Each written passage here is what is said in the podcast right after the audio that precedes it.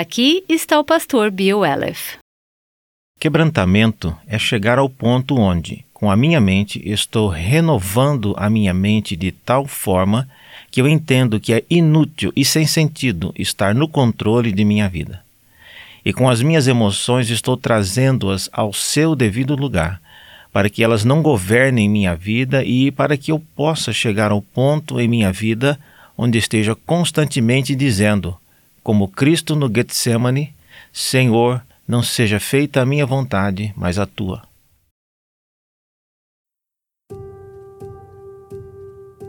Este é o Aviva Nossos Corações com Nancy DeMoss Wogemuth. Nancy está nos dando um novo olhar sobre o que significa ser cheia com o Espírito Santo. Isso é parte de uma série chamada Buscando a Deus. Hoje veremos como viver pelo poder do Espírito Santo afetará sua vida no dia a dia. E aqui está Nancy para apresentar nosso convidado. Quando falamos sobre uma vida cheia do Espírito, isso pode ser uma coisa difícil de entender. Eu sei que ao longo dos anos, algumas vezes, eu só queria que alguém pudesse me dar uma explicação realmente clara e compreensível do que significa ser cheia com o Espírito Santo. Algum tempo atrás, nossa equipe teve o privilégio de ouvir o pastor Bill Elif pregar sobre o ministério do Espírito Santo e eu fui muito encorajada por sua mensagem. Muitos em nossa equipe acharam extremamente útil, então queremos compartilhar uma parte daquela mensagem com vocês hoje, como parte desta série sobre sermos cheias com o Espírito Santo. Bill Elif é o pastor da igreja Summit Church em Little Rock, Arkansas. Sua esposa, Holly, foi nossa convidada em Aviva Nossos Corações muitas vezes no passado. Bill e Holly têm sido amigos queridos há muito tempo e eu admiro tanto a maneira que suas vidas exemplificam o que significa ser cheio com o Espírito Santo. Vamos ouvir como o pastor Bill Elef nos ajuda a entender mais sobre o importante ministério do Espírito Santo em nossas vidas como crentes. Quero falar com vocês de uma maneira muito simples sobre encher-se do Espírito Santo. E Efésios 5 é uma passagem clássica. Quero que vocês abram comigo suas Bíblias e comecem a ler do versículo 15 até o 21. Tenham cuidado com a maneira como vocês vivem, que não sejam como insensatos, mas como sábios, aproveitando ao máximo cada oportunidade, remindo o tempo, porque os dias são maus. Portanto, não sejam insensatos, mas procurem compreender qual é a vontade do Senhor. Não se embriaguem com vinho, que leva à libertinagem, mas deixem-se encher pelo Espírito, falando entre si com salmos, hinos e cânticos espirituais, cantando e louvando de coração ao Senhor, dando graças constantemente a Deus Pai por todas as coisas, em nome de nosso Senhor Jesus Cristo. Sujeitem-se uns aos outros por temor a Cristo. Peça ao Senhor para nos ajudar a fazer e a responder duas ou três perguntas bem simples. Primeira pergunta: o que é isso? O que é o enchimento do Espírito Santo? Bem, muito simples, o enchimento do Espírito Santo é o controle contínuo de Deus sobre a minha vida. Isso é mesmo muito simples, o controle contínuo de Deus sobre a minha vida. Se você estudou essa passagem, sabe que o tempo verbal literalmente poderia ser traduzido assim: e estar sendo preenchido. Não é apenas ser cheio, é que você viveria nesse estado constantemente de estar sendo continuamente preenchida. Como um homem embriagado é controlado por seu vinho, devemos ser preenchidos com Deus. Essa parte é realmente difícil de entender exatamente. Quando você diz que alguém está cheio de medo, o que você está dizendo sobre isso é que o medo está, na verdade, o conduzindo. Ele o consome, o absorve, da mesma forma, você deve ser cheia com o Espírito Santo para que ele conduza a consuma. A Bíblia nos ensina que antes de chegarmos a Cristo, essa velha você, essa pessoa antes de Cristo, não tem Cristo em sua vida. Assim, a Bíblia diz que em Cristo está a vida. 1 João 5,12 diz: Quem tem o Filho tem a vida, quem não tem o Filho não tem a vida. Cristo está fora de sua vida. Você tem um espírito, mas ele está morto, não há vida. A vida de Deus não está lá. Meu irmão mais velho, Tom, é um empreendedor. Ele já se meteu em mais problemas e já fez mais coisas do que qualquer um da nossa família sequer pensou em fazer. E ele sempre tinha projetos acontecendo em nosso quintal. Lembro que certa vez havia um guaxinim secando aqui, uma pele, e havia um barco que era um troço que nenhum de nós entendia. Então ele tinha esse carro velho, modelo T, e ele não tinha a lataria do carro. Ele só tinha o chassi, as rodas e o volante.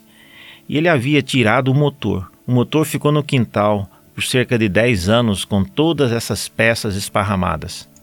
O que nós, garotos, fazíamos, tínhamos essa entrada inclinada ao redor do quintal e empurrávamos aquele carro morro acima. Quase morríamos durante todo o caminho morro acima. Então alguém colocava o pé no freio e todos nós pulávamos dentro do carro, soltava-se o freio e descíamos aquele morro. Olha, queríamos fazer aquilo várias vezes, mas só dava para fazer cerca de três vezes porque ficávamos quase mortos empurrando um carro que não tinha nenhum motor. Agora, se a gente pegasse aquele motor e o colocasse naquele carro, poderíamos ter ido a qualquer lugar sem nenhum esforço. A razão pela qual você não pode ser o que Deus quer que você seja sem Cristo é porque você não tem o motor. Você não tem nenhuma vida. Então, o que acontece é: o que a sua mente pensa e as suas emoções sentem e a sua vontade decide, é assim que você vive. Você apenas vive a sua vida. Você vive desse jeito por todos esses anos. Então, quando alguma coisa acontece, como quando alguém te corta no trânsito, sua mente pensa: cara, esse sujeito é um verdadeiro idiota. Suas emoções mandam: vou dar para aquele cara o que ele merece. E sua vontade toma uma decisão de como você vai responder. Você vive sua vida nesse tipo de plano carnal, na própria alma, mas o que acontece na salvação é que Cristo vem viver dentro de você na pessoa do Espírito Santo. Que privilégio inacreditável! Que privilégio! Jesus disse em João 14, quando estava indo embora: Estou indo embora, mas não tenham medo. Não se preocupem sobre isso. Eu enviarei um que estará com vocês e estará em vocês. Veja o versículo 16. O Espírito Santo é a pessoa de Deus na forma de Espírito. Pense sobre isso. Cristo em mim. O que significa nada mais do que a minha esperança de experimentar a glória de Deus. Cristo em mim. Isso significa que quando estou diante de uma tarefa que é maior do que eu, digo, cara, não sei o que fazer, mas tenho Cristo em mim. Ele é todo sabedoria ele sabe o que fazer. Isso significa que quando eu estou na estrada, ou no trabalho, ou na igreja, encontro alguém, e você vai encontrar, faz parte da vida. Quando encontro alguém que me incomoda demais, repetidamente, de forma consistente, e a propósito, você também vai incomodar alguém desse jeito. Quando há um conflito relacional e você diz: eu não sei como continuar perdoando e eu não sei como realmente amar essa pessoa. Essa coisa maravilhosa acontece e isso é Cristo vindo viver dentro de você. Agora, existe um problema quando somos salvos. O problema é que Cristo está dentro de você, mas quando você é salvo, aquela parte que é sua dentro de você, sua alma, não muda automaticamente, certo? uma parte é automaticamente mudada: Cristo em você. Você nunca mais será o mesmo. As coisas velhas já passaram e você se tornou completamente novo, porque você nunca mais será uma pessoa que não tem a vida de Deus em você. Nunca mais. Você foi ressuscitado para uma nova vida eternamente, entende? Cristo em você. Mas o problema é que a sua mente não é renovada imediatamente. suas emoções estão ainda indomáveis e a sua vontade em certas esferas permanece a mesma. Pelo resto da sua vida, haverá esse processo progressivo que deve continuar para a renovação de sua mente, para domar suas emoções de forma que elas não te dominem. Você deve colocá-las no devido lugar. É uma quebra contínua de sua vontade. Quando você ouve esse ministério falar sobre quebrantamento, quebrantamento, quebrantamento, você diz: por que eles não param de falar sobre quebrantamento? Porque veja, o quebrantamento é a porta que te leva de um nível para o próximo nível. O quebrantamento é a rendição da minha vontade. Quebrantamento é chegar ao ponto onde, com a minha mente, estou renovando a minha mente de tal forma que eu entendo que é inútil e sem sentido estar no controle de minha vida. E com as minhas emoções estou trazendo-as ao seu devido lugar para que elas não governem minha vida e para que eu possa chegar ao ponto em minha vida onde esteja constantemente dizendo, como Cristo no Getsemane, Senhor, não seja feita a minha vontade, mas a tua. Eu entrego a minha vontade. Minha vontade é mantida sob controle. É por isso que G. Campbell Morgan disse: quebrantamento é uma disposição de ser governado por outro. É chegar ao ponto em que entendo isso mais e mais em minhas finanças, em meus relacionamentos, em meus pensamentos, no que sai da minha boca, no que entra na minha boca e no meu corpo e em todas essas diferentes áreas de minha vida. Entendo que Deus está me guiando por esse processo de renovação da minha mente, domando as minhas emoções e quebrando a minha vontade. A pergunta, como muitos homens fizeram antes de mim, não é: quanto de Deus você tem? A pergunta é: quanto de você Deus tem? Você está deixando o Cristo que vive dentro de você controlar a sua vida? Você está constantemente nesse nível, submetendo-se a Cristo dentro de você? A cada passo ao longo do dia, com cada pensamento, com cada ideia, você tem dito: Senhor, o que o Senhor quer fazer? Pai, Sei que isso é o que eu penso e o que eu sinto e o que eu quero fazer. Mas, Pai, eu te entronizei como o rei de meu coração. Você está no controle. Você está no comando, Senhor. Minha mente quer fazer o que o Senhor quer. Minhas emoções estão sujeitas ao Senhor. Senhor, minha vontade está absolutamente à sua disposição. Quero a tua vontade mais do que a minha vida e então, Senhor, quero viver de dentro para fora. Quero que o Senhor controle a minha vida.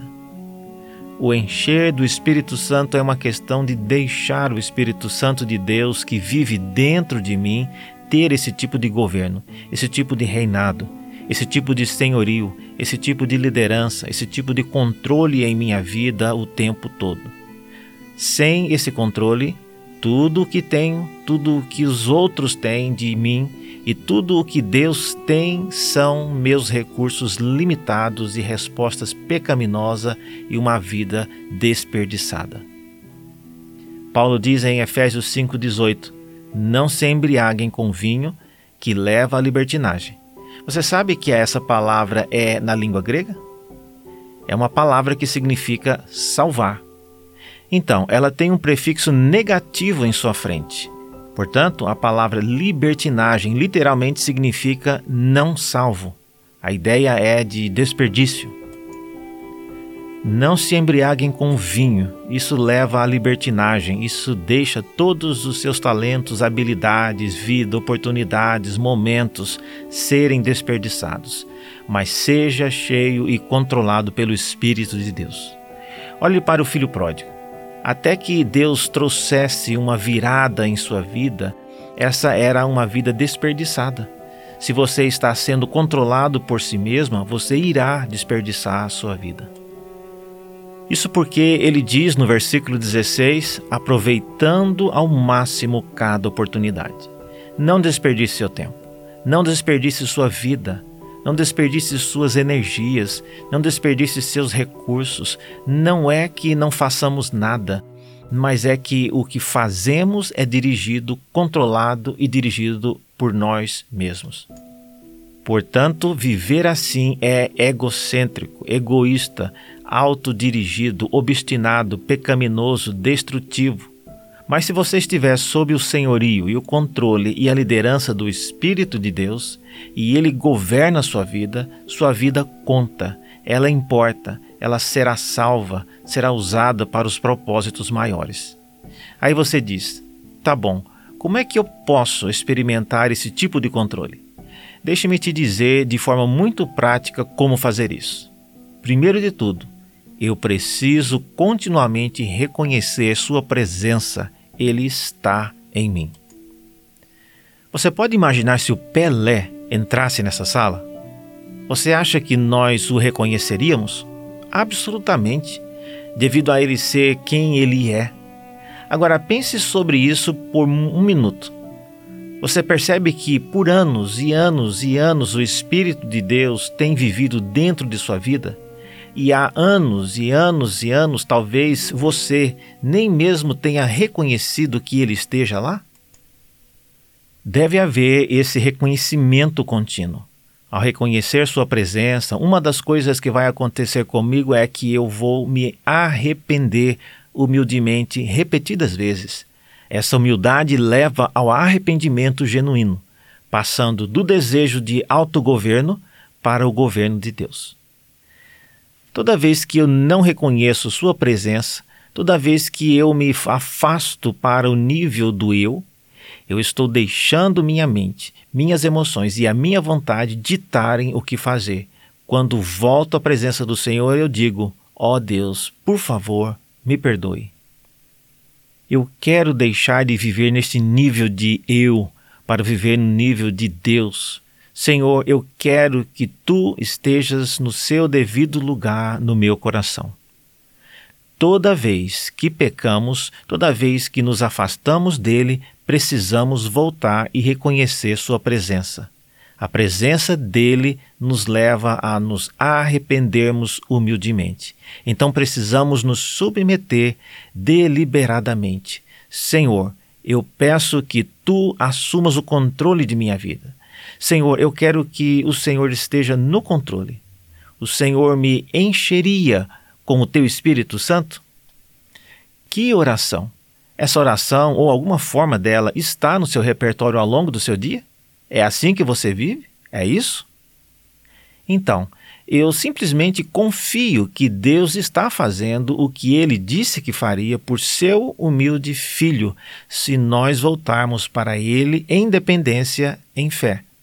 Ele disse que nos preencheria, nos controlaria e assumiria o controle de nossa vida. Bill Bright disse: você não precisa implorar a Deus para enchê-lo com o seu Espírito Santo. Você não precisa negociar com ele. Suponha que você queira descontar um cheque de 100 dólares. Você irá ao banco, onde tem vários milhares de reais em depósitos, colocaria o cheque no balcão, se ajoelharia e imploraria: Ah, por favor, senhor Caixa, desconte meu cheque.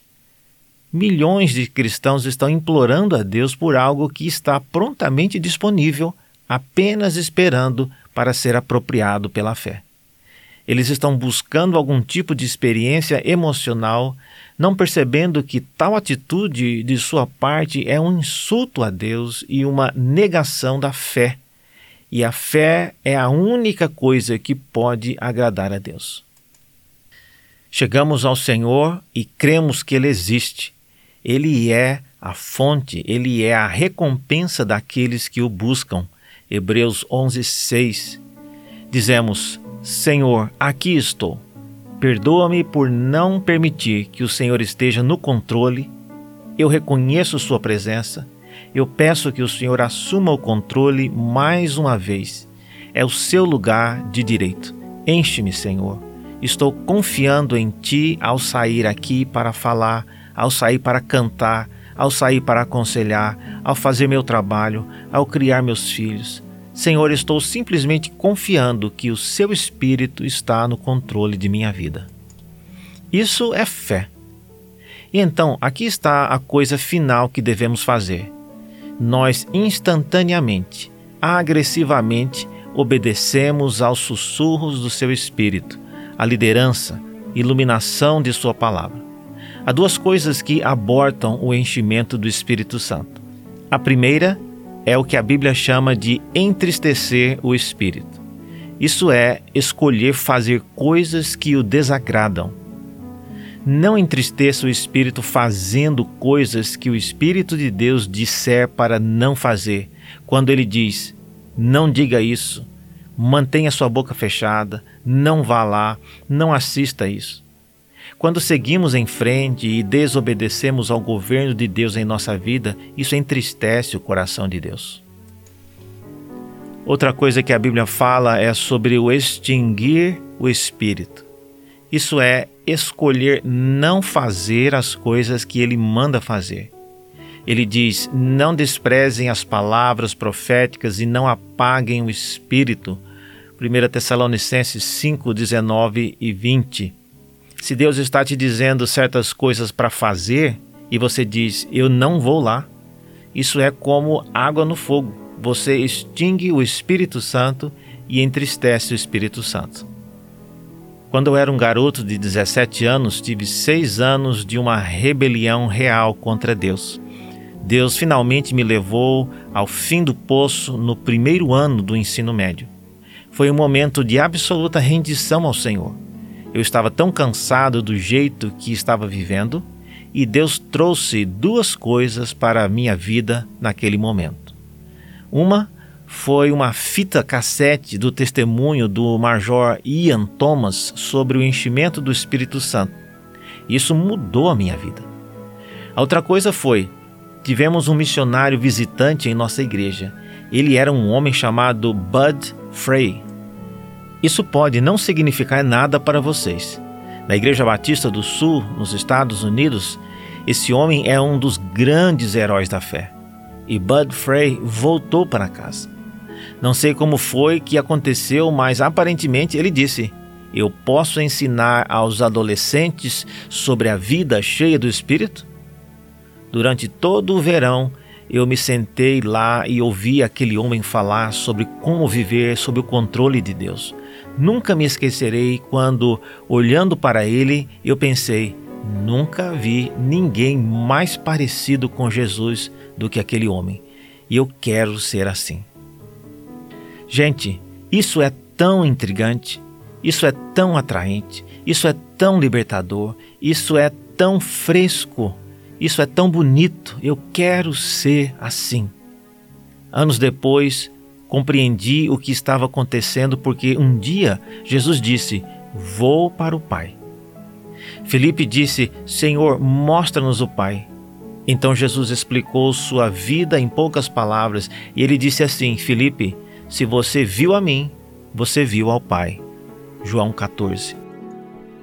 Não seria maravilhoso se este ano, não apenas ocasionalmente, mas se em sua casa seus filhos dissessem sobre sua mãe, sobre seu pai, sobre seu irmão, sua irmã, é bem assim. Quando você o vê, quando você a vê, você vê o Pai.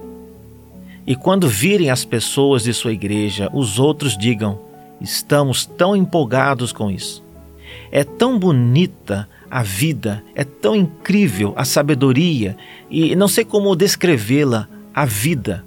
O que é isso? Eles olharam muito para Jesus? O que está acontecendo? É Jesus. Se você me vê, você vê o Pai. Este é Bill Elef, pastor da igreja Summit Church em Little Rock, Arkansas. É triste dizer isso, mas sua filha, sua neta e as jovens da sua igreja estão sendo enganadas. Seus amigos e a mídia estão cheios de desinformação perigosa e elas precisam de você para ajudá-las a avaliar as mensagens que ouvem.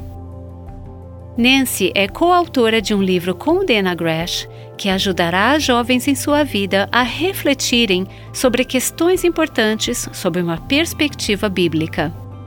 O livro é chamado Mentiras em que as Garotas Acreditam. Não resista ao Espírito Santo. Você já ouviu este comando? Bem, o que isso significa exatamente? Nancy irá mostrar às mulheres a diferença entre rendição ao espírito e a resistência ao espírito. Ouça mais sobre isso no Aviva Nossos Corações. Saiba mais sobre o Espírito Santo no próximo episódio do Aviva Nossos Corações com Nancy DeMoss Wogemuth.